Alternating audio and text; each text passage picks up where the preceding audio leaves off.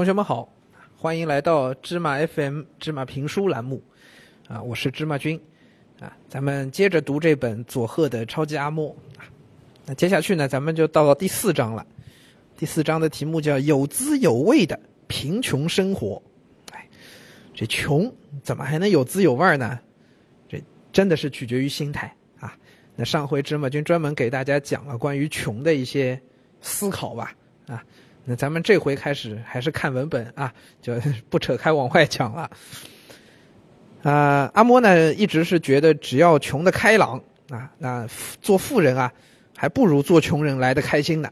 啊，阿莫从来不觉得贫穷是一件可耻的事情，相反，他勇于抬头挺胸的说：“我们祖先世世代代都是穷人。”啊，其实也是咱们上回讲过啊，也是为了要啊帮这个作者去树立自信，对吧？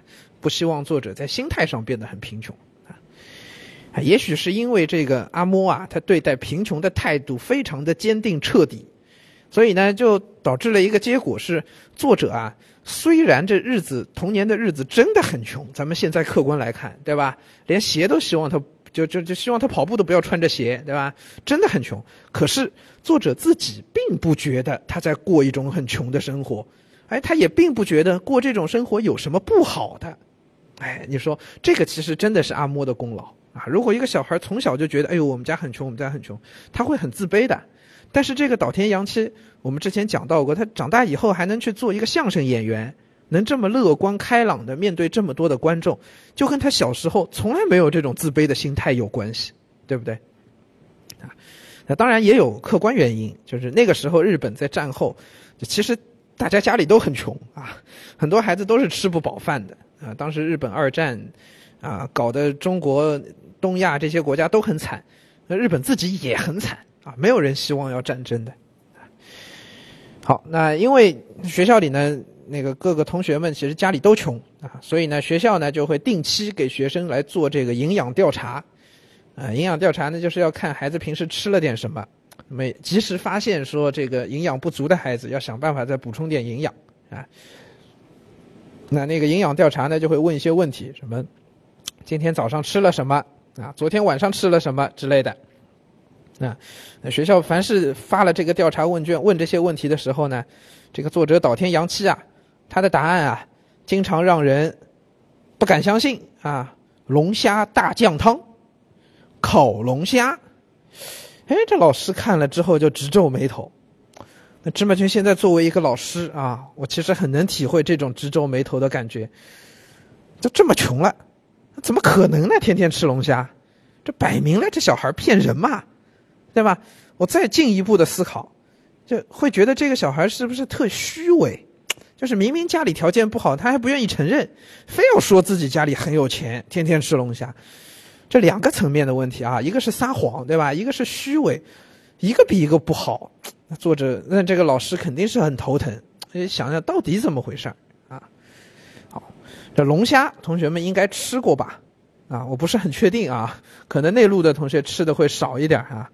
这龙虾呀很贵重啊，一般只有在大的宴会席上才能够作为主菜来吃到啊啊，有一些这个。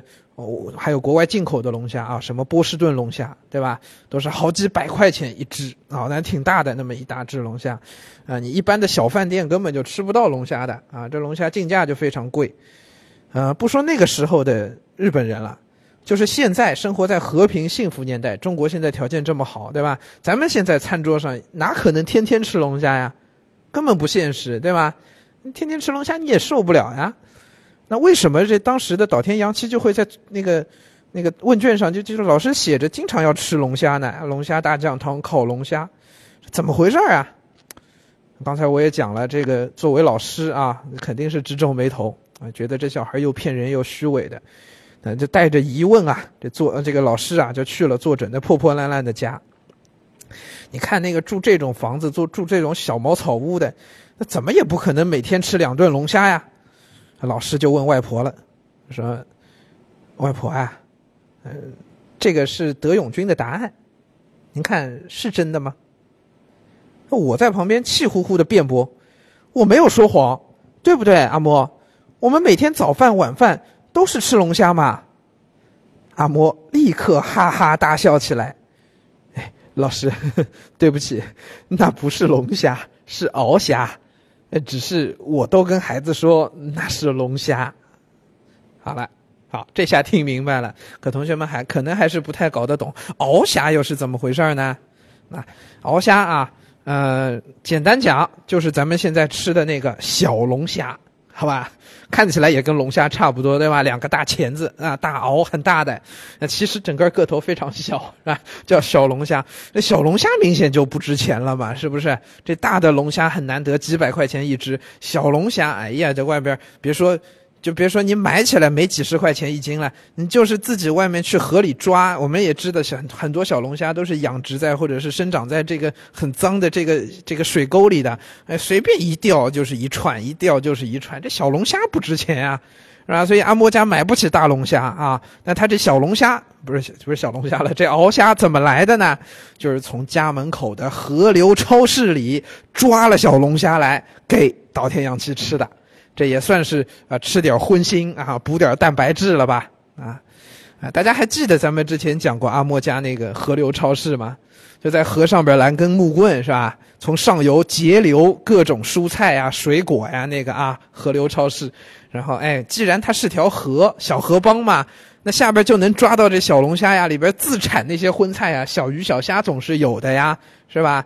你说这阿嬷啊，还真是擅长从贫穷当中寻找寻找财富呀啊！